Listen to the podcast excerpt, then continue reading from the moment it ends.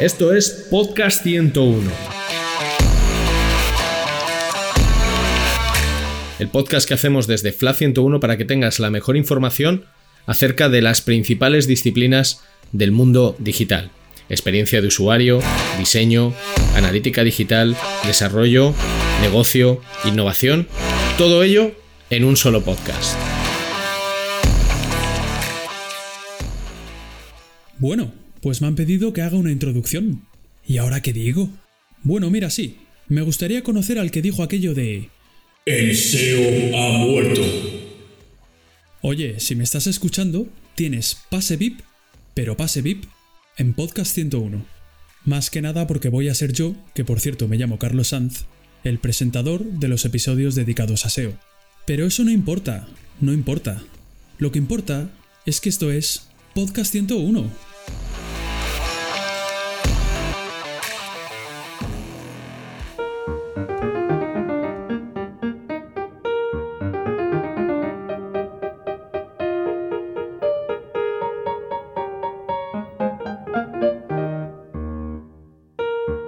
Aquí estaría bien arrancar con música clásica algo así, con una sonata o una sinfonía.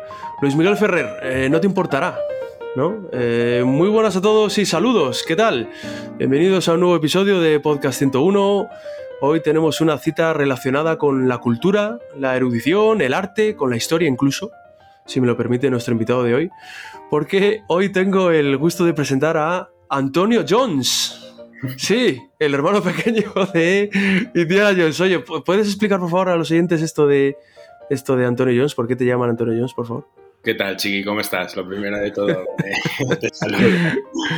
Ah, bueno, es un, un, chiste entre amigos, un chiste entre amigos y, y colegas de profesión, porque claro, yo antes de, de ser con, con su... Sí, sí, sí, sí, perdón, perdón, Antonio, perdona. Es que me interesa mucho, ¿vale? Esta, esto que nos cuentes tus aventuras, ¿eh? Porque tu trayectoria vital, tu trayectoria vital diría porque es bastante curiosa y cómo has terminado siendo consultor en marketing. Bueno, cuéntanos, cuéntanos, perdón. Ya ves, no, pues no, simplemente yo, yo me dedicaba al mundo de la cultura, yo era historiador, historiador del arte y bueno, yo era arqueólogo, yo me dedicaba con el pico y la pala a estar ahí cubierto. En, en, excavaciones, ¿no? En excavaciones. Sí, sí, yo he estado por muchos sitios, he disfrutado mucho, he estado en Israel, he estado en Italia trabajando, por, por todos lados, en España también y y la verdad que una experiencia muy bonita y bueno, pues por, por temas, los derroteros profesionales han ido, han ido cambiando bastante y, aquí me encuentro, ¿eh? de consultor SEO y CRO. Sí, sí, sí, sí. sí, sí, sí, casi nada, ¿eh? Casi nada. Joder, vaya... Pero bueno, cuéntanos algo más, porque algo... ¿De qué, qué trabajabas? Yo me acuerdo que me lo contaste un día y dije, mejoras, bueno, tienes que contarme esto. Sí, bueno, yo estuve trabajando en, en, la Guardia Civil, yo era asesor de ¿Sí? la técnica de policía judicial en la Guardia Civil y al final a lo que me dedicaba era pues eso, a, hacer la trazabilidad de obras de arte que habían sido robadas. Entonces nos dedicamos a la recuperación de obras de arte robadas tanto en España como en el extranjero. ¿vale? Entonces, un, un trabajo, un oficio bastante interesante, bastante entretenido y bueno, que, que me gustaba mucho. Pero bueno, ahora, ahora también disfruto mucho. Sí, ¿y con, con, el Mossad? ¿Con el Mossad también trabajaste o no? No, no, no, con el Mossad. no tuve la suerte. Como has dicho, soy de Israel, digo, esto trabajaré con el Mossad ahí. Si te lo dijese tendría que matarte, ya sabes. Sí, sí, eso es. Tiene información confidencial ahí. Sí, sí, me podrías haber matado. Sí, sí. El próximo día cuando lo veamos, ya sabes. Que, bueno, pues como habréis podido imaginar, Antonio no es apellida Jones, sino Núñez, Antonio Núñez. Y es consultor SEO y CRO en FLA 101, como él, como él mismo ha dicho. Y con él viene seguramente el episodio más cultural que vamos a tener en Podcast 101 hasta el fin de sus días, seguramente. Así que quedaos porque vamos a mencionar algunas obras y artistas de renombre. ¿No, Antonio? ¿Sí? no? Sí, sí, Algunos sí, ¿no? Yo alguno he visto por ahí que he dicho, ¿y este quién es? ¿Y esta quién es? ¿Y esta obra? Es que mi cultura es, llega a niveles insospechados, ¿eh? ¿De verdad, Antoine? Sí, sí. Bueno, yo, yo le llamo Antoine, ¿eh? O sea, si los oyentes escuchan a Antoine, en algún momento que sepan que es él, es Antonio, me refiero a él, ¿vale? Eh, yo ya adelanto que he venido a aprender porque la verdad es que no tengo ni idea de lo que vas a contar, no tengo mucha idea de lo que vas a contar, ¿vale? Así que venga, como hemos dejado entrever antes, el episodio de hoy va sobre qué pueden hacer o qué podrían hacer los organismos o instituciones culturales, sean de la índole que sean, para captar tráfico y tráfico de calidad, a poder ser. Pero antes de meternos de lleno en eso, vamos a ir paso a paso. Antonio, para una institución cultural que quiere transformarse digitalmente, ¿cuáles son los principales retos a los que se enfrenta? Bueno, yo creo que desde mi punto de vista, no todo el mundo estará de acuerdo conmigo, creo que el reto a día de hoy es que los museos e instituciones culturales sean capaces de generar modelos comerciales viables que no traicionen la, la confianza del público. Pero bueno, una vez dicho esto, creo que es cada vez más evidente que este tipo de organizaciones no pueden depender únicamente de, la financiación pública, ¿vale? No es, no es viable. Es, es, más, la financiación estatal en los últimos 10 años ha disminuido más de un 15% en términos anuales. Entonces, evidentemente, es un reto que tienen que llevar a cabo y la transformación digital es un herramienta fundamental que van a poder utilizar y que deben utilizar. O sea, los gobiernos no se están dejando la pasta ya, ¿o qué? Bueno, eh, se puede ver menos, ¿no? bueno, cada vez menos los gobiernos pues, no, no tienen tantos recursos para financiar este tipo de, instituciones, entonces se ve recortado y tiene consecuencias, tiene consecuencias muy mm, nefastas para, para, el sector cultural. Y actualmente, ¿cuáles dirías que son las principales fuentes de ingresos en el sector cultural? Bueno, si hablamos en términos generales de fuentes de ingresos, pues podemos encontrar las, las cuatro fuentes eh, históricas, ¿vale? Que hablaríamos de la financiación pública, como ya hemos mencionado, que sería de carácter estatal o autonómico, las donaciones, ya sea donaciones, pues estamos hablando de dinero o también donaciones de obras de arte, arte. Mecenas, ¿no? Los de, mecenas de toda la vida, ¿no? Podríamos hablar de los mecenas de toda la vida y donaciones, pues, eh, que pueden ser, pues, dinero de diferentes empresas, de diferentes particulares, etcétera, ¿vale? Y luego también tendríamos eh, lo que viene de la facturación procedente de los visitantes y exposiciones temporales y ya, pues, lo que sería el, todos los beneficios procedentes del merchandising de sus, de sus tiendas físicas y, online. Vale, eh, teniendo en cuenta tu experiencia en el entorno digital, ¿qué papel crees que tiene la transformación digital en este tipo de instituciones, financieramente hablando? Vale, pues yo creo que, que a día de hoy tiene un rol principal. Las oportunidades que nos ofrece el entorno digital para mejorar los, los ingresos propios de una institución pues son, son muy variadas, ¿vale? Pero todo depende del grado de madurez digital, los recursos con los que cuenten estas instituciones y, la inversión en tiempo y dinero que, están dispuestos a utilizar. O sea, ya antes de empezar, creo que es muy importante que no nos olvidemos que el, que el entorno digital no es el dorado, lo han pintado como si fuese todo maravilloso, pero implica... ¿Qué era, ¿Qué era eso del dorado? ¿Qué es eso del dorado? ¿Qué era eso? ¿Qué era eso? la, ciudad de Cíbola, el, dorado, el concepto del dorado, pues es eso, la ciudad de oro, ¿vale? De, que, buscan, los conquistadores. No, pues al final es eso. ¿Se encontró? ¿Se encontró eso al final o no? Nunca, ¿no? Nunca se encontró, era un mito, ¿no? Una leyenda, es una leyenda. Me encanta Vale, perdón, perdón. No, no.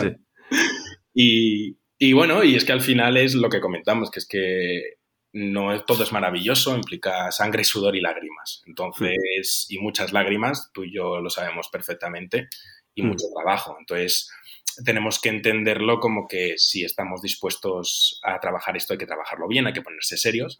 Y bueno, y además tenemos que comprender, comprender que, que estas oportunidades pueden generar flujos de ingresos alternativos o potenciar los, los ingresos de otros canales que ya tenemos, pero bueno, actualmente es inviable que una institución cultural, independientemente del tamaño que tenga, sea capaz de generar ingresos suficientes como para recuperar las, las graves pérdidas que hablamos de ingresos en términos de reducción de número de visitantes y la financiación pública, ¿vale? O sea, al final ayuda, va a ayudar, pero no se puede basar todo en la transformación digital, ¿vale? No, no vamos a conseguir todo lo que queramos.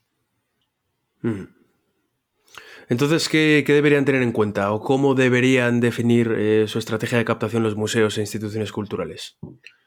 Bueno, yo creo que en primer lugar tienen que saber que una estrategia de captación efectiva debe estar definido de acuerdo a las audiencias que ellos tienen, ¿vale? Entonces, y sus intenciones de búsqueda. Entonces, en el caso de, de, instituciones culturales, al contar con múltiples objetivos, pues al final tienes multiplicidad de tipos de usuarios que, que tienen diversas inquietudes, ¿vale? Normalmente tenemos los visitantes, ¿vale? Tienen un objetivo claro, nacionales e internacionales. Luego tenemos académicos, a los docentes y a los filántropos. ¿Vale? Bueno, también podemos incluir a niños, etcétera, otros grupos de interés, pero esto se puede decir que son pues esos cuatro pilares sobre los que vas a generar tu, tu, estrategia de captación. Si profundizamos un poquito para ver cómo mejorar los KPIs, podríamos hablar de acciones de contenido a través de diferentes canales o formatos de contenido. ¿vale? Entonces, eh, los más utilizados, los que normalmente se utilizan son el blog, ¿vale? Al final el blog, todos sabemos lo que es un blog, actúa como eje central recogiendo todo lo que se publica en otros canales o reciclando lo que se publica en otros canales y bueno, es un contenedor de todo lo generado y es una buenísima estrategia de captación de tráfico de palabras clave, ¿vale? Sobre todo long tail.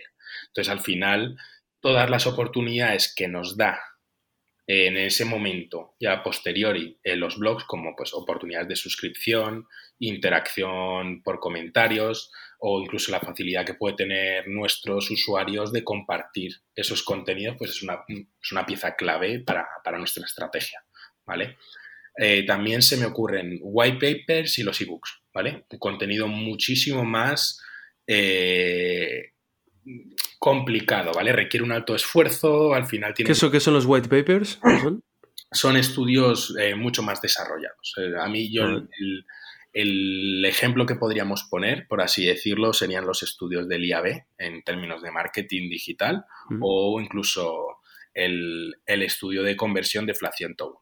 El estudio de conversión. Implican un análisis, implican un un estudio, hay muchos perfiles que están trabajando este tipo durante mucho tiempo, todos estos datos y toda esta información, pero bueno, al final, como son de tanta autoridad y de tanta calidad, pues su rigor al final consigues que puedan tener una mayor difusión. ¿Vale? Esto evidentemente implica otra serie de, de acciones asociadas a, de comunicación para, para fortalecer el, la viralidad del mismo, pero bueno, que al final que tengamos en cuenta que aparte del white paper o un ebook que, que vayamos a desarrollar, podemos reciclar todos estos contenidos en formato blog para reciclar eso y posicionarlo y tener más contenidos de un, de un estudio más extenso teniendo en cuenta la intención de los usuarios. ¿vale? Entonces, al final no es no estamos perdiendo el tiempo, vamos a conseguir unos resultados de, estas acciones y aparte podemos utilizar esto reciclándolo en el blog. Y luego, bueno, se me ocurren algunas más. Emailing, es evidente, pues intentar si tenemos una base de datos de usuarios que están suscritos a, pues, a nuestras noticias, a nuestras newsletters o lo que sea, pues sí que es interesante que de forma recurrente pues, seamos capaces de redirigir a estas audiencias a distintos contenidos, ya sean en la web o en el blog. Y luego ya está aquí mi, es mi favorita porque, porque fue un descubrimiento de hace, hace poco, ¿vale? No las infografías como tal, ¿vale? Porque al final una infografía sabemos lo que es, pero sí que es cierto que ahora ya podemos posicionar las infografías, ¿vale? Mediante infografías en HTML. Entonces, eh, yo lo recomiendo mucho en términos de, de SEO porque al final muchas veces hay muchos contenidos que para presentarlos de forma atractiva, visual y ordenada, pues es mejor utilizar este tipo de formatos. Y ya sí somos capaces de posicionarlo mejor. Entonces, sí, el contenido multimedia, ¿no? Todo el contenido multimedia, ¿no? Pues yo creo que estos son los pilares de lo que podría ser una buena, o sea, tanto el proceso como los pilares de lo que podría ser una buena estrategia de contenidos. ¿Qué más tipo de acciones podemos, eh, podemos llevar a cabo? Pues yo... Aparte de contenidos. Yo hablaría del posicionamiento local, ¿vale? Creo que que el posicionamiento local es muy importante. Al final son yacimientos, instituciones culturales, edificios de carácter histórico, museos. Entonces, pues tiene una localización. Entonces, creo que lo, primero de todo es entender que el SEO local o la optimización local en motores de búsqueda no deja de ser una vertiente del posicionamiento SEO y está dentro de lo que sería tu estrategia SEO eh, completa. Y al final lo que queremos es conseguir mayor visibilidad de de esos establecimientos físicos de nuestras organizaciones, ¿vale? Entonces, mm. para asentar las bases de la estrategia, lo primero que tenemos que comprobar siempre es que nuestro sitio web esté diseñado y adaptado para móviles, eso es un must. Y lo segundo que tenemos que revisar es si contamos con datos estructurados para negocios locales o, museos en las páginas de contacto. Esto de los datos estructurados, eh, bueno, para los oyentes que no sepan lo que es, eh, bueno, es un, código que va por detrás de la web, que, los, eh, en el código de la web, eh, valga la redundancia, que eh, los usuarios no ven, pero Google sí, el, bot de Google sí, Entonces le ayuda a entender de una mejor manera, de una manera más profunda, de qué habla una página web, ¿no? De qué habla un sitio web, qué es lo que ofrece y bueno, hay multitud de ellos. ¿De acuerdo? Eh, Antonio pues nos hablaba de, de, datos estructurados orientados a, negocios locales, ¿vale? Que en este caso un museo puede funcionar incluso como un negocio local, eh, pero también para museos, museos específicamente y darles información a Google adicional de, oye, esto es un museo y además está ubicado aquí, ¿no? Y eso le ayuda a Google a entender mejor de qué, toda esa información e incluso mostrarla de forma más atractiva, ¿no? En los resultados de búsqueda, ¿no? Vale. Eso es. Y eso, una vez tenemos estos dos requisitos, por así decir, requisitos básicos, pues ya sí que estamos listos para, para, implementar otras medidas que pueden mejorar nuestro posicionamiento, ¿vale? Por ejemplo, optimizar el, el contenido de la página. ¿Vale? Eh, siempre tenemos que incluir, aparte de la descripción, etcétera, necesitamos incluir el nombre, dirección postal y teléfono de contacto, es lo que se conoce como el NAP, ¿vale? Name Address Phone.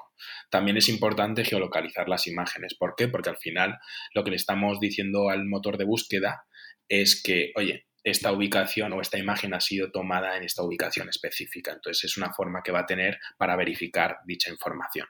Lo mismo nos pasa con insertar el mapa de ubicación del negocio, del museo, la institución en, esa página de contacto.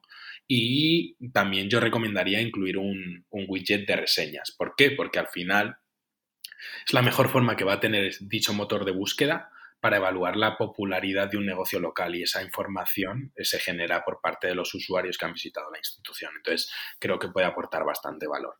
Ya por, por último, cosas que podemos hacer dentro de, nuestro sitio web, ¿vale? En estas páginas específicas de posicionamiento local, pues sería subir el, al dominio raíz un archivo KML y, bueno, al final también un, un geositemap, ¿vale? Con la información relacionada a nuestro negocio.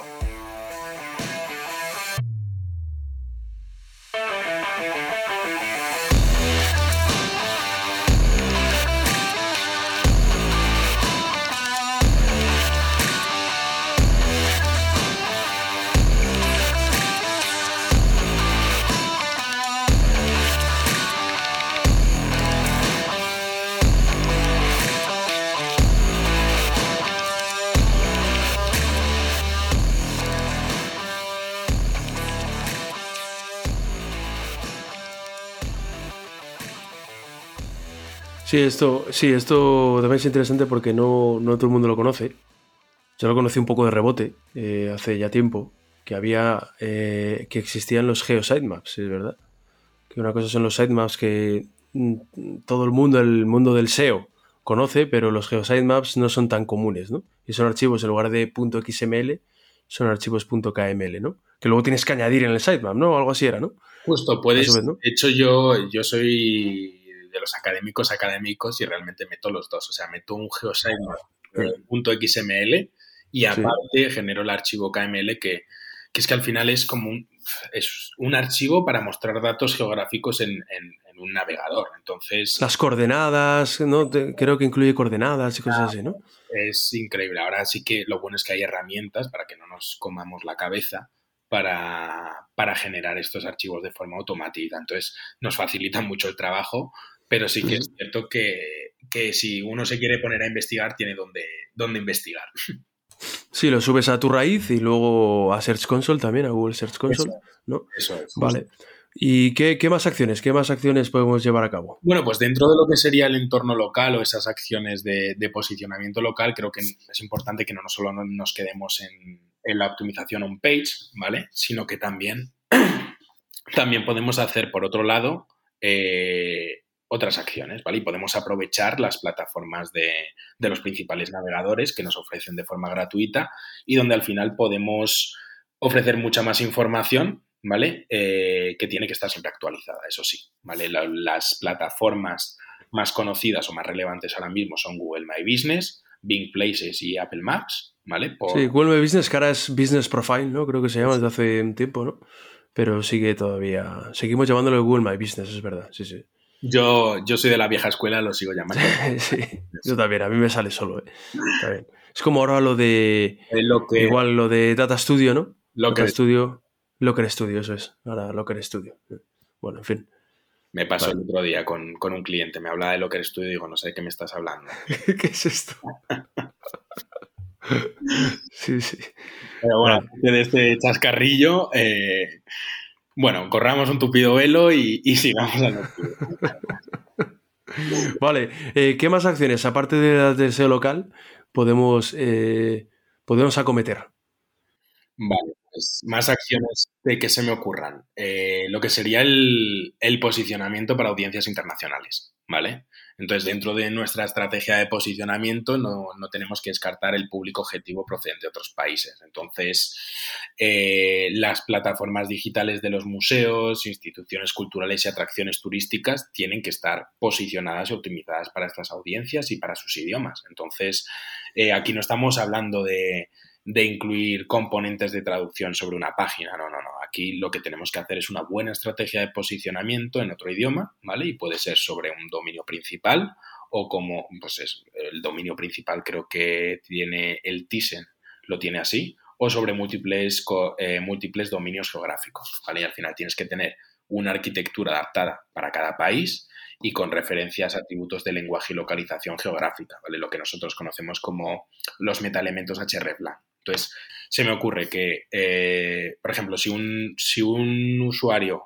eh, quiere determinar o quiere decidir a dónde quiere ir, pues va a realizar búsquedas genéricas asociadas a qué visitar en, dónde comer en, etcétera, ¿vale? Y al final los motores de búsqueda, ante esas búsquedas suelen ofrecer resultados relacionados con artículos de blog o plataformas de guías de viaje. Entonces, puede ser muy ventajosa una colaboración con este tipo de plataformas en otros mercados internacionales o incluso a nivel nacional, ¿vale? Para potenciar el turismo nacional que redirijan a los usuarios a nuestra plataforma de reserva de entradas. Sí, es que el otro día hablábamos de. de. Oye, ¿qué pasa con esos. con los eh, extranjeros, ¿no? Que hablan otro idioma y están, por ejemplo, en Madrid y quieren ir al Thyssen o quieren ir al Museo del Prado, ¿no? Y buscan en inglés, pero quieren ir al, al museo que está, que está lógicamente en Madrid, en España, ¿no? Entonces, en esos casos, claro, hay que darle las indicaciones necesarias a Google, al bot de Google, para que pueda entender que esa persona que está buscando en inglés eh, le muestre el museo que está en Madrid, que está en España, ¿no? Entonces, a lo mejor hay que jugar ahí con los hreflang que que has comentado antes, ¿no?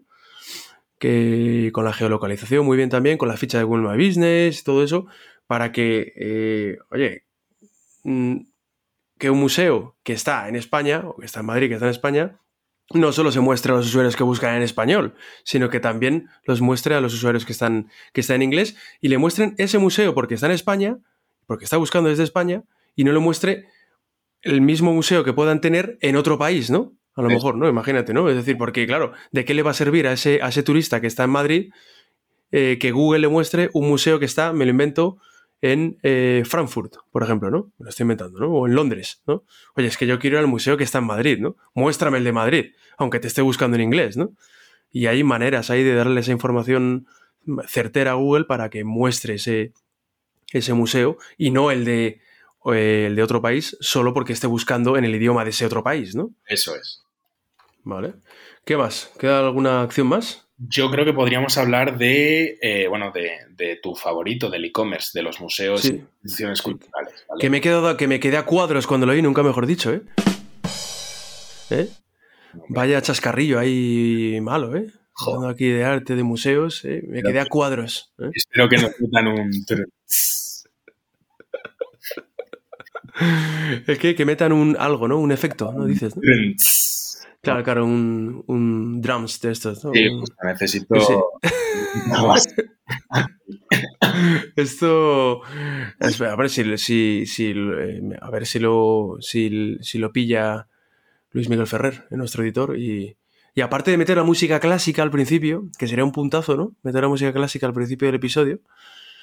Eh, o neoclasicista o yo, me pierdo entre las épocas. Algo en plan de fuah, es que se me pueden ocurrir unas barbaridades, pero algo así como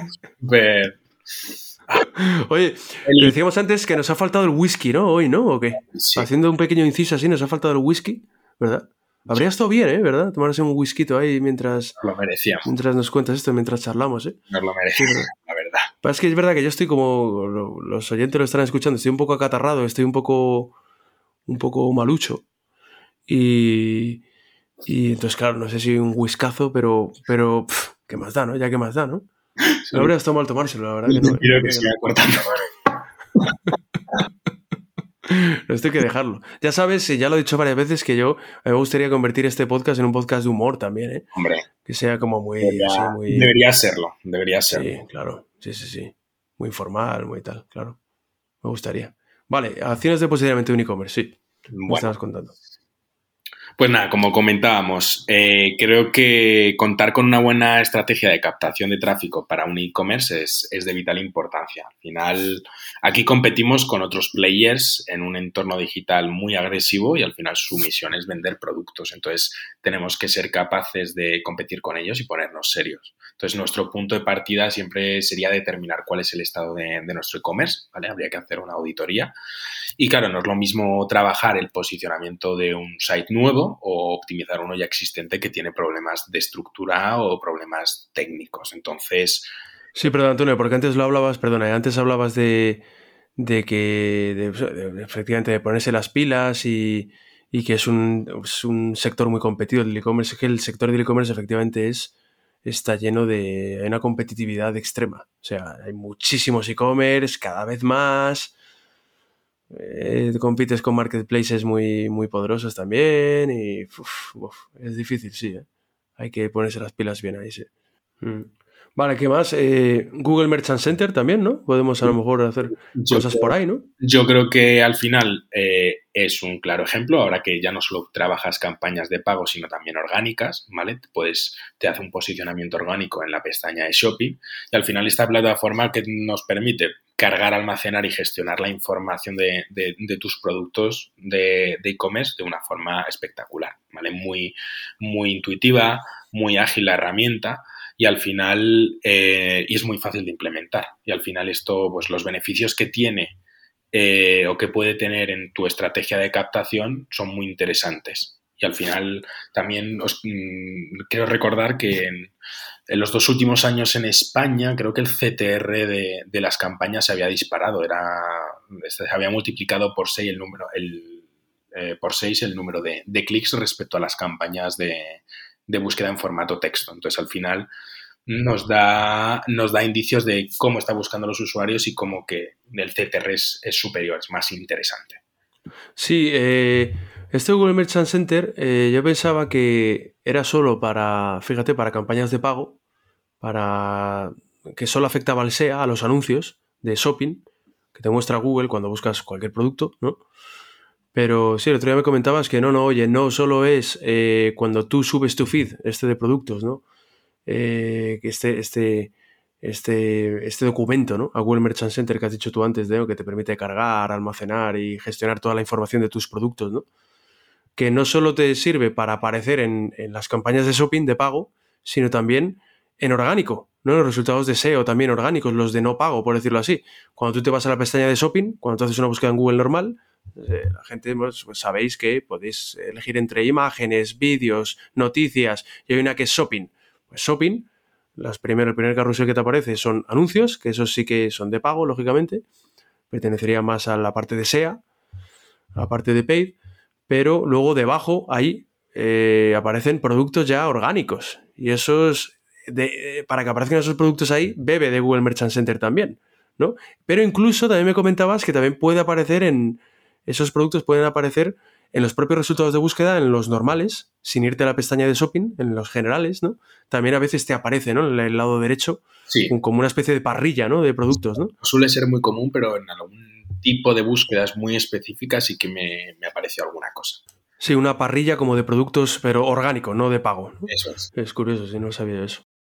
Yo creo que por último, eh, un tema bastante interesante que, que deberíamos comentar es la posibilidad de vender nuestros productos en, en un marketplace, ¿vale? Por ejemplo, Amazon. ¿vale? Yo sé de buena tinta que, que ya habéis dedicado un capítulo completo a, a tratar las oportunidades y las acciones a seguir en este, en, en este tipo de plataformas, ¿vale? Pero por eso no, no vamos a entrar a, a comentar nada más, sino simplemente poner un claro ejemplo de éxito que es la Brand Store del Museo Nacional del Prado, que, que tiene más de 600 referencias a nivel nacional e internacional. Entonces, esto te da unas oportunidades de vender a través de una plataforma de terceros a otros niveles y puede ser una solución de no contar con un e-commerce, no tener que mantener un e-commerce. Eso sí, vas a tener que jugar con las reglas del juego o llegar a una colaboración con, Amazon.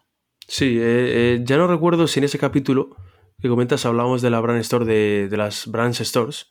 No me suena, pero eh, son interesantes, sí, porque al final es como, una, como un microsite dentro de Amazon, donde en este caso el Museo del Prado puede vender sus productos directamente desde Amazon a los, a los, a los usuarios de Amazon, ¿no? Funciona de la misma forma la Brand Store. Al final le haces un keyword research para el algoritmo de, de Amazon.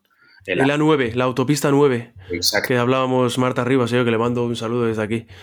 Un, fuerte abrazo a Marta Rivas, que hablaba pues de los, las autopistas. La 1, la 2, ¿cuál es? La 3, la autopista y la 9, ¿sabes cuál era la 9? Porque la 8 aquí en España es la, la autovía del Cantábrico, la del, la del Cantábrico, la del norte.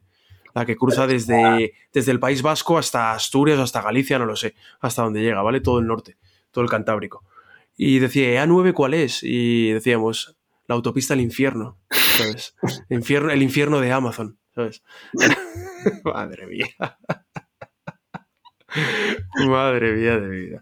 Sí, pero sí, eh, perdona, eh, que decías, que comentabas que, efectivamente tienes que hacer al final un keyword research eh, en función de, las, de las búsquedas que se hacen en Amazon, ¿no? y rigiéndote un poco por los por, las por las, las guidelines de, del algoritmo de, Amazon, ¿no? Que es A9, ¿no? Que se llama A9. Mm, vale. Claro, eh, me puedo imaginar que, según lo que has estado contando, que la mayoría de las veces el punto de partida pues no es el ideal, ¿no? Como consultor, eh, ¿cuáles suelen ser los puntos débiles que puedes identificar eh, o que has identificado en los sitios web de las instituciones culturales a nivel mundial, a nivel nacional?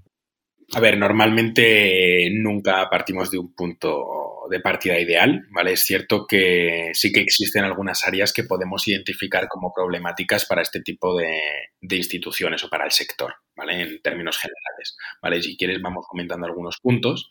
Uno de los primeros puntos de los que tenemos que hablar, que ya hemos hecho mención, la arquitectura web, ¿vale? Pero no viene por la estrategia que están siguiendo. ¿vale? Vemos una problemática muy común que sería alojar las colecciones de, del e-commerce en, subdominios, ¿vale? lo cual viene muchas veces ocasionado por determinadas soluciones tecnológicas que se usan para la gestión de, los mismos, de lo que es un e-commerce, de lo que son las colecciones, lo que es el CMS, ¿vale? Y ahí se abre otra vez nuevamente el famoso debate subdominio de su subdirectorio, que estaremos todos hartos de escucharlo, pero bueno, el, otro escuchaba, el otro día escuchaba a John Muller eh, en su podcast ese diciendo que, qué infierno, o sea, que la pregunta sin fin, que ya es que odiaba esa pregunta ya, ¿no? ¿Qué es mejor un subdominio o un subdirectorio? El pobre tiene que estar, le tiene que tener frito ya. No, y que hay muchas casuísticas, o sea, hay muchas situaciones. Hay, eh, yo creo que mi recomendación en, en cuanto a las problemáticas que se generan con, con diferentes subdominios dentro de lo que es el entorno del, de instituciones culturales y museos por, por CMS o por eh, herramientas para gestionar esto, estas, estas plataformas, eh, yo recomendaría eh, anidarlo. Yo, yo apostaría por la migración del subdominio a un subdirectorio del dominio principal. En este caso, ¿por qué? Porque estamos hablando de la misma institución, estamos hablando de, de la misma institución, no hay otros negocios, ¿vale? Sí, una tienda, pero las colecciones son parte del museo, no deben de estar aparte. Entonces, creo que es una buena forma para mejorar la autoridad, mejorar el lanzado interno, mejorar los indicios que le estamos dando eh, al algoritmo y creo que, por ahí va la cosa, o esa sería mi recomendación inicial. Vale, vale. ¿Qué más puntos de, mejora o puntos débiles has detectado? El, rendimiento de página, ¿vale? Esto...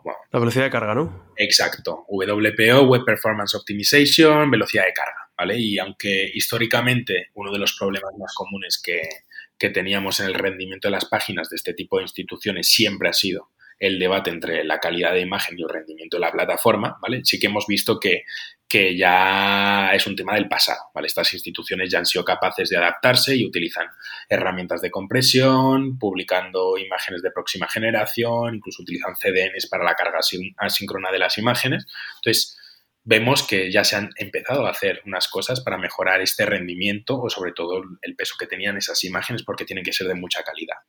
Otro de los puntos a optimizar y a trabajar sería el marcado de datos estructurados. ¿vale? Eh, si analizamos el tipo de marcado que aplican los museos e instituciones culturales a sus páginas, ¿vale? observamos que suelen utilizar un marcado bastante genérico de, pues, de tipo organización, página web, item list, breadcrumbs, article, ¿vale? los, los que conocemos eh, que son los más generales, ¿vale? Sin embargo, también existe una serie de tipos de marcado que nos pueden aportar mucha información y ya no solo a valor, sino a los motores de búsqueda les, les aporta mucha información.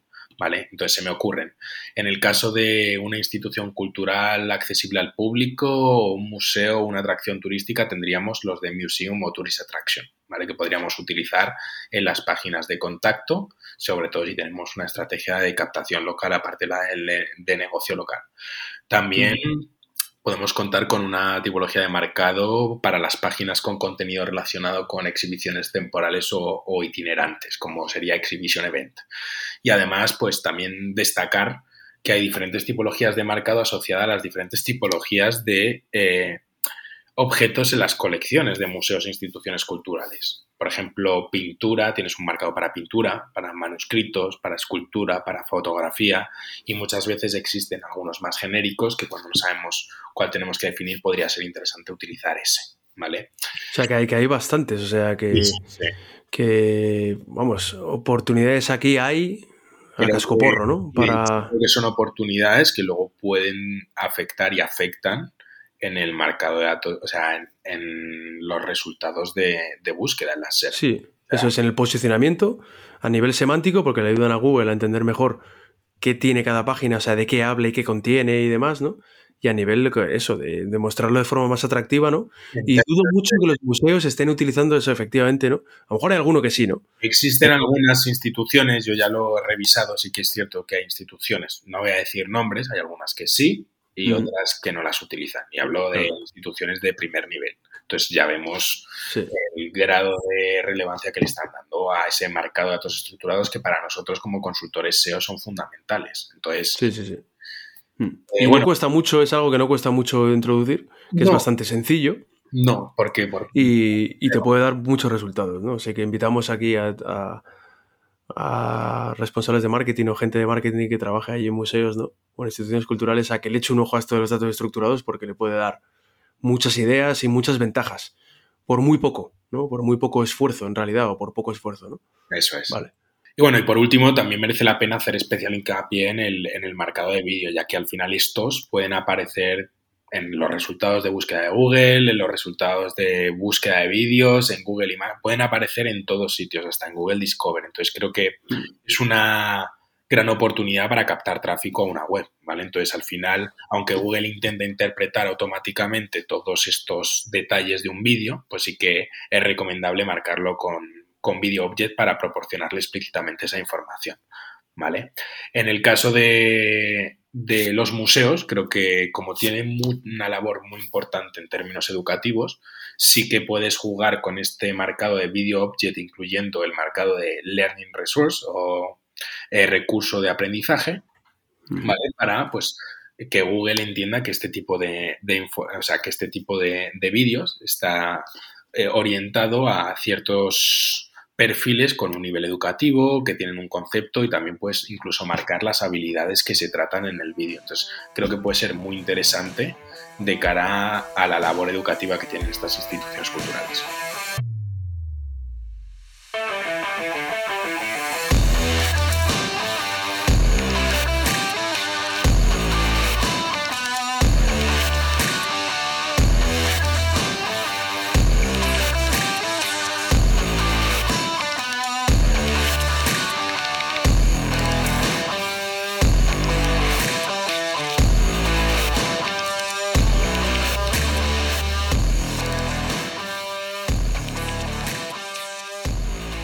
Sí, todos estos datos estructurados los se pueden encontrar en la gran librería gigantesca, enorme, infinita de esquema.org.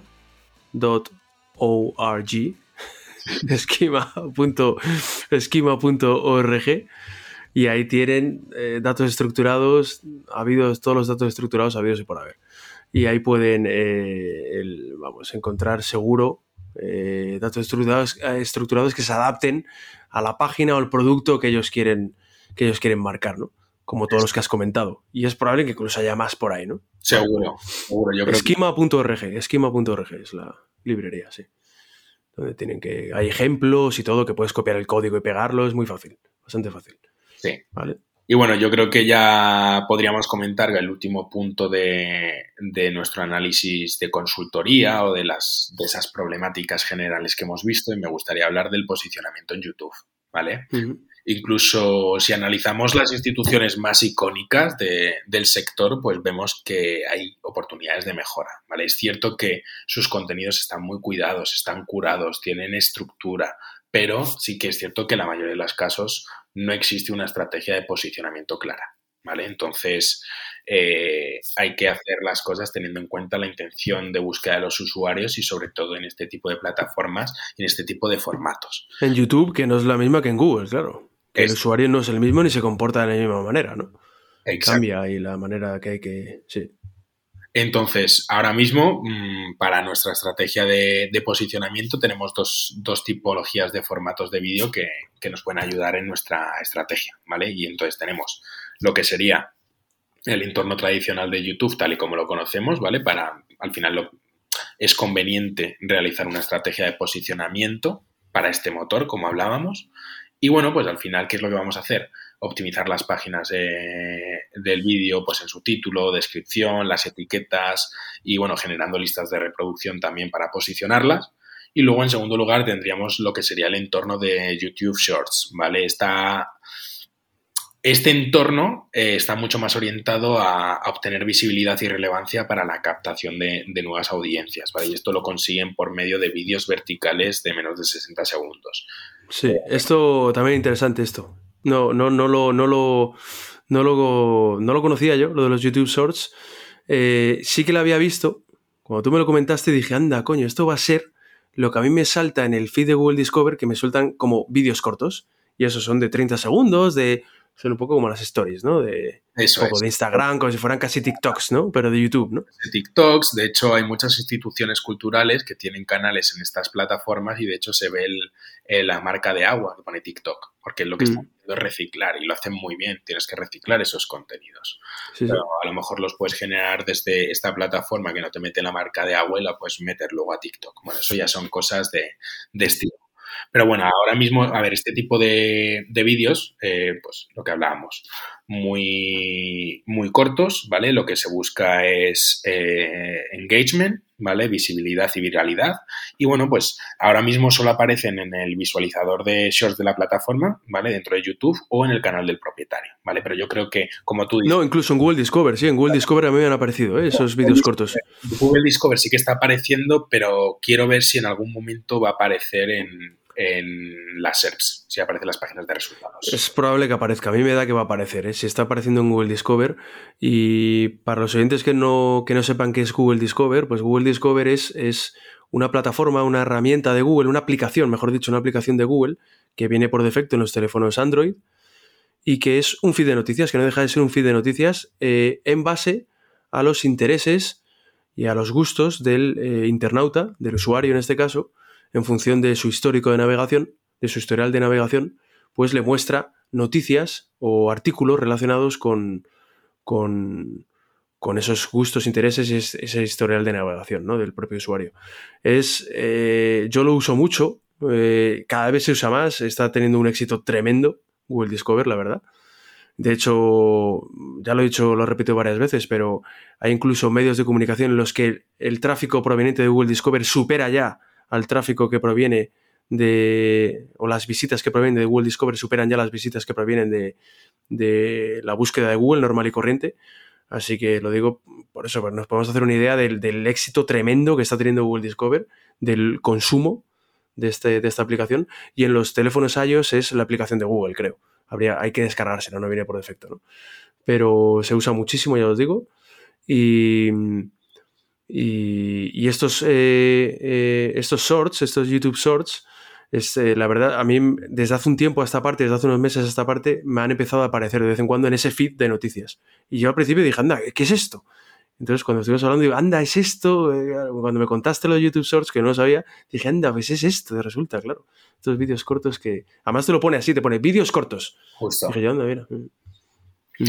Mm. Y bueno, al final esto, pues, como bien decía Chiqui, eh, implica un posicionamiento. Estos contenidos para, para trabajarlos correctamente se pueden posicionar. Sí que es cierto que su objetivo real es eh, viralización, ¿vale? Y, captación de nuevos usuarios a, la plataforma o al canal del usuario, ¿vale? Del, bueno, del usuario, del, propietario del canal, ¿vale? Pero bueno, al final, ¿qué es lo que deberíamos hacer cuando, si, si vamos a generar este tipo de vídeos? Pues cosas importantes a tener en cuenta. Eh, los vídeos hay que mantenerlos cortos porque lo más importante en este formato es el, el porcentaje de retención de audiencia. Entonces, para tener opciones de que sea viralizable, tiene que ser superior al 70%. Y se ha visto en los estudios que conforme más largos son los vídeos en este tipo de formatos verticales, no tanto en, el otro entorno del que hablábamos antes, pues sí que la retención es menor porque eh, la intención de búsqueda es, totalmente es totalmente hmm. distinta o,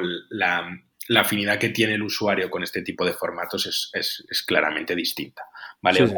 otro tema que tenemos que tratar sería la inclusión de hashtags de formato, ¿vale? Estos vídeos tienen que venir, aparte de los hashtags que queramos meter, tendrían que ir con los hashtags de eh, hashtag shorts y hashtag eh, YouTube shorts, ¿vale? Esto es importante tenerlo en cuenta y también la recencia, hay que intentar generar estos contenidos de forma recurrente, al menos uno al día y bueno, si es un canal que tiene bastante potencia, incluso tres al día, si eres capaz, pero bueno, lo, bueno y bonito de esto es que se pueden reciclar estos formatos de redes sociales para utilizarlos aquí.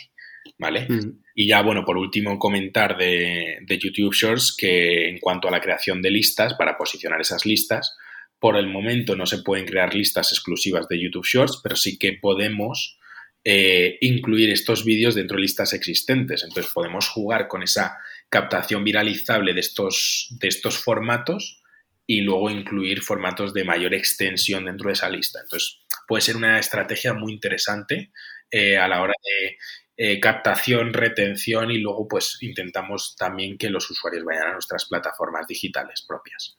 Sí, tampoco sabía eso del que el, porcentaje de retención tiene que ser superior al 70%. No tiene que ser superior al bueno, pero no tiene que ser, ¿no? No tiene que serlo, pero para que sea un contenido... Viralizable, para, ¿no? Para que sea viralizable, ¿no? Exacto, para que el algoritmo considere que es un vídeo que tiene mucho valor y que le puede gustar a la gente, mm. es interesante que supere esos porcentajes. Vale, es interesante, sí. No es necesario, mm, o sea, estrictamente necesario, pero es interesante, ¿no? También es verdad que en vídeos cortos de 30, 40, 45 segundos, un minuto, que máximo son 60 segundos, ¿no? Pues no es tan difícil llegar a ese 70%, ¿no?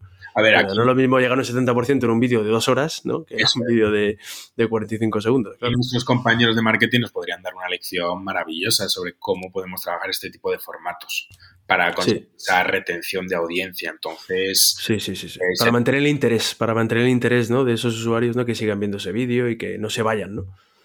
Que lo vean, ¿no? Que se enteren. Yo estuve el otro día investigando y veía trucos que, ponía la gente y era, era curioso. Era un tema.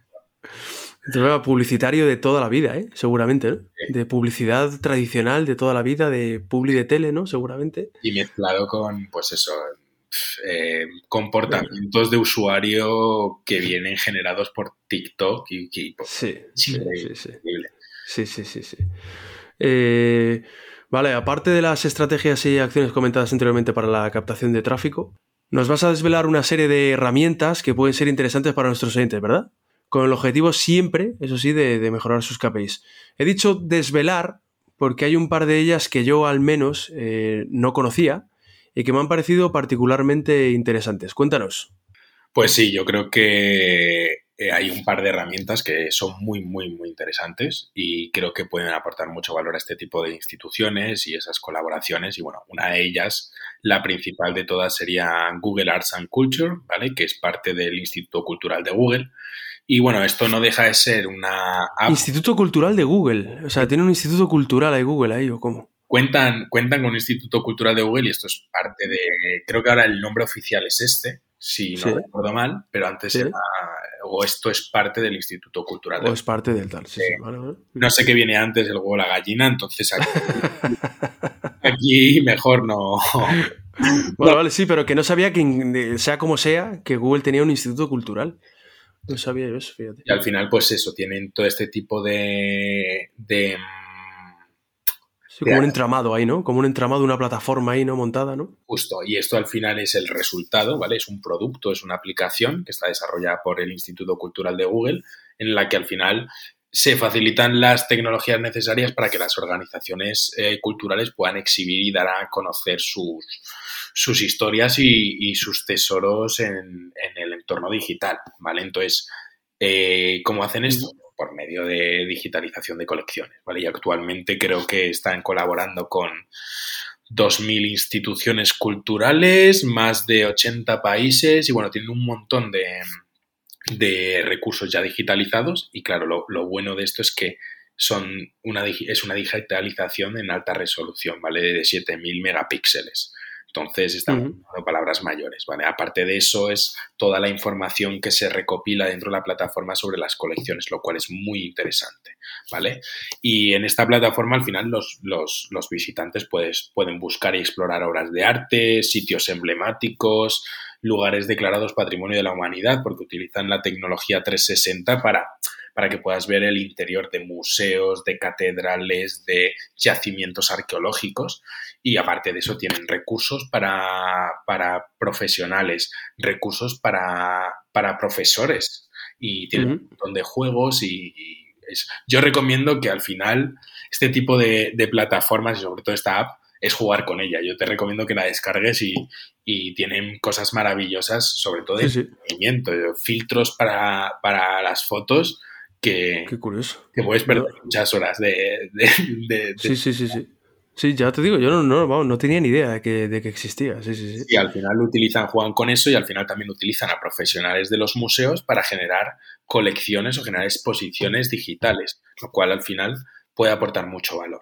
¿Vale? Y al final, lo bueno de esto es que cualquier museo o institución puede aplicar eh, o puede incluir sus colecciones a través de una aplicación de un formulario rápido, no es más de una página. Entonces, si cumples los requisitos que no son bastante complicados, ¿vale? Para cualquier tipo de institución cultural, pues realmente te enviarán una, o sea, al final te envían una, invitación de colaboración. Claro, a ver, y entiendo que si eres una institución, ¿no? Eh, consagrada, por decirlo así, ¿no? O reputada, ¿no? No te van a poner ningún problema, claro. Otra cosa es que lo suba yo, ¿no? Es, decir, pues nada, pues muy bien, pues. creo que más por dónde has venido, ¿no? El, a lo mejor me equivoco, pero por las preguntas que yo veía dentro del formulario van mucho más orientadas a eso, a discernir entre organizaciones culturales, instituciones culturales y tal, y, certificadas, ¿no? Por decirlo así, ¿no? Corroboradas, ¿no? punto, punto sorg, ¿vale? Punto, sorg X. sí, seguramente, claro. Vale. Eh, ¿Y cuál es la otra herramienta, la, otra plataforma esa? Pues bueno, Cuéntanos. no es una plataforma como tal, ¿vale? Es un programa que, parte o es parte de, Google Ads, ¿vale? Y al final lo que hace Google Ads Grant eh, otorga a organizaciones sin ánimo de lucro 10.000 dólares mensuales para realizar campañas de pago, ¿vale? esto es genial, es muy interesante. Pero claro, a cambio se les pide a las organizaciones varias cosas. Y bueno, lo primero de todo, que el sitio web sea de alta calidad en términos de responsiveness, velocidad de carga y calidad de los contenidos, o sea, las páginas tienen que funcionar bien. Y luego también que el sitio web se administre y se actualice periódicamente. Otra razón más para que, que tú comentabas ¿no? esos puntos de mejora ¿no? de, las instituciones culturales, que es el WPO, la velocidad de carga, ¿no? Poner el foco ahí, ¿no? Poner también el foco ahí, oye, que Eso descargue rápido que es importante, es algo bastante importante. Mm, sí, sí. Y bueno, aparte de, estos dos pilares básicos para poder acceder a este tipo de, a este tipo de becas, a mí me gusta llamarlas. El, otro, el otro era, el otro era, el otro punto era que se actualice, ¿no? Periódicamente. Eso es. Estamos hablando de responsiveness, velocidad de carga y calidad de los contenidos en, en, términos técnicos, ¿vale? Y el otro sería que la web se administre y se actualice de forma periódica, eh, es la recencia, ¿vale? Entonces, claro, Google nunca quiere dirigir el tráfico a un sitio web que, que esté desactualizado. Claro. Y luego, aparte de eso, tenemos que tener en cuenta que, que los anuncios solo pueden aparecer en páginas de resultados de Google, ¿vale? No son múltiples formatos, únicamente van a ser eh, anuncios de, búsqueda, exclusivamente de búsqueda en formato texto, por el momento. Por el momento. Entonces, luego sí que es cierto que a la hora de gestionar las campañas, Google es muy estricto con respecto a las cuentas de Google Ad Grant, ¿vale? Entonces, se tienen que utilizar correctamente. Entonces, si una cuenta no se está gastando todo el dinero que se le ha otorgado o los anuncios no están funcionando y alcanzando un CTR superior al 5%, mira lo que te digo, eh, pues claro, Google te puede cerrar tanto las campañas y te puede suspender la cuenta. ¿Por qué? claro, porque la pasta la ponen ellos, ¿no? Entonces lo que quieren, claro, lo que quieren aquí es que equipos profesionalizados con equipos de marketing mm. se encargan de hacer estas gestiones, porque tienes que conseguir un CTR del 5%, entonces ya tienes que hacer un keyword research, tienes que hacer una política de puja muy definida, tienes que hacer un keyword research muy bueno, tienes que hacer una negativización de palabras clave también muy mm. buena para que ese CTR sea potente, sea superior al 5%. Sí, porque en campañas genéricas, ¿no? Yo hace mucho ya que no hago cosas de SEA, de paid. Pero yo recuerdo que en campañas genéricas que no son de marca, que incluye, es decir, que por las que en campañas en las que pujas por, por keywords genéricas, no es tan fácil llegar a un 5% de CTR, ¿eh? no es tan fácil. ¿eh? Si te buscan por, mm, no lo sé, por un cuadro, por una obra de arte de forma genérica, ¿no? Porque hay más gente a lo mejor publicitándose ahí, hay más resultados, hay más competencia. En las campañas de marca sí, es más fácil tener CTRs altos, pero en las campañas genéricas, con keywords genéricas, no es tan fácil, pero bueno, es lógico también. Oye, yo te doy este dinero, que Google diga, yo te doy estos 10 mil dólares mensuales, pero oye, inviértelos bien, ¿no? Con cabeza y con una estrategia detrás y con gente preparada detrás. Es muy fácil pedir, pero luego cuando uno se tiene que sentar a hacer las cosas, mm, muchas veces no les interesa. Entonces sí que yo creo que para disfrutar de esta plataforma a largo plazo sí que es esencial que, que se cuente con un equipo, o sea, que Google Ads sea un elemento habitual en, la estrategia de marketing y en la operativa diaria de, dicho equipo y que exista una estrategia de paid muy cuidada, muy importante, ¿vale? Que se trabaje de forma metódica y, profesional, sobre todo. Mm, vale, eh, pues bueno, estamos ya llegando al final, Antonio, Antoine, Antonio Jones, estamos llegando ya casi al final. Lanzo aquí una reflexión eh, que a mí en algunos capítulos me gusta, en algunos episodios me gusta lanzarla, ¿no? Ya de una manera ya más subjetiva, ¿no? Más, filosófica casi, ¿no? Más metafísica, ¿no? Em, ¿Ha cambiado, o mejor dicho, tiene que cambiar la forma que tienen las instituciones culturales de llegar a su target? ¿A su público objetivo? ¿En un sistema de consumo que ya cambió hace muchos años y de manera definitiva? ¿Tú, tú qué opinas? Siempre poniéndome contra la pared, chiqui. hay que mojarse, hay que mojarse, claro, claro.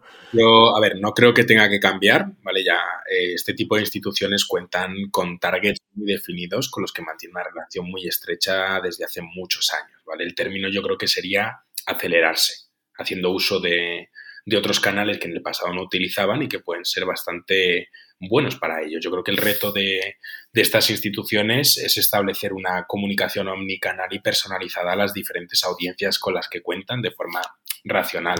al final, aunque sea un desafío, creo que el, valor que pueden llegar a aportar solo está limitado por las tecnologías que, que, se utilizan actualmente y que cada día están evolucionando. Entonces, cada vez van a poder aportar mucho más tanto en términos digitales como en experiencias físicas a los usuarios.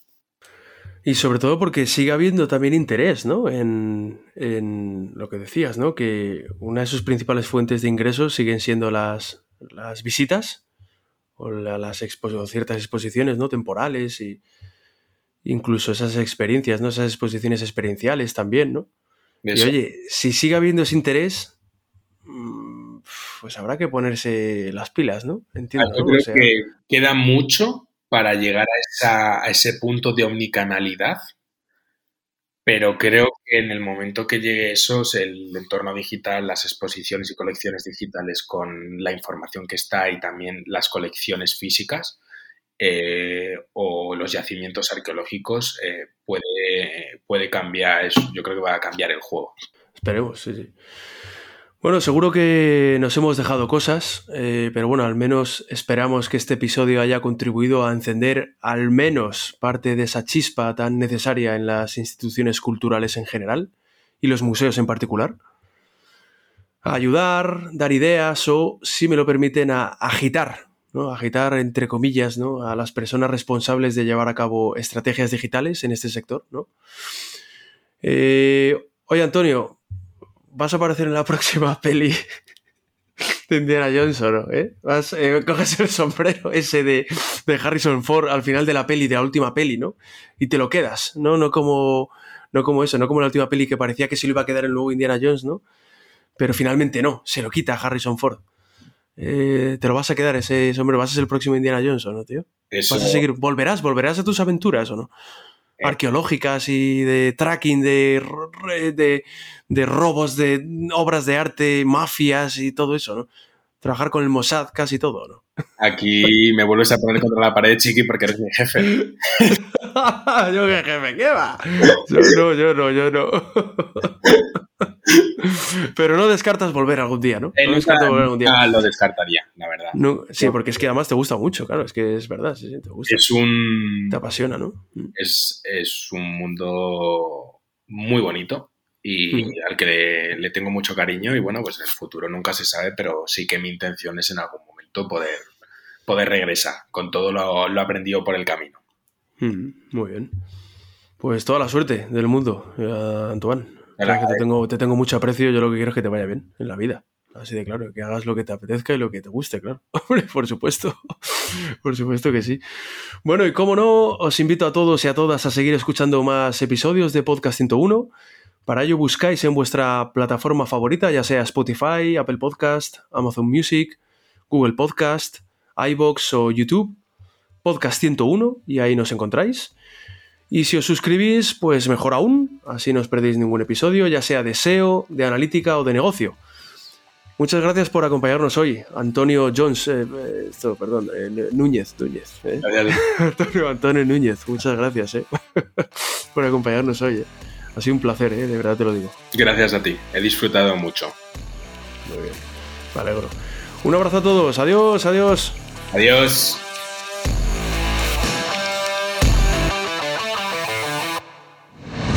Esto es Podcast 101. 101. 101.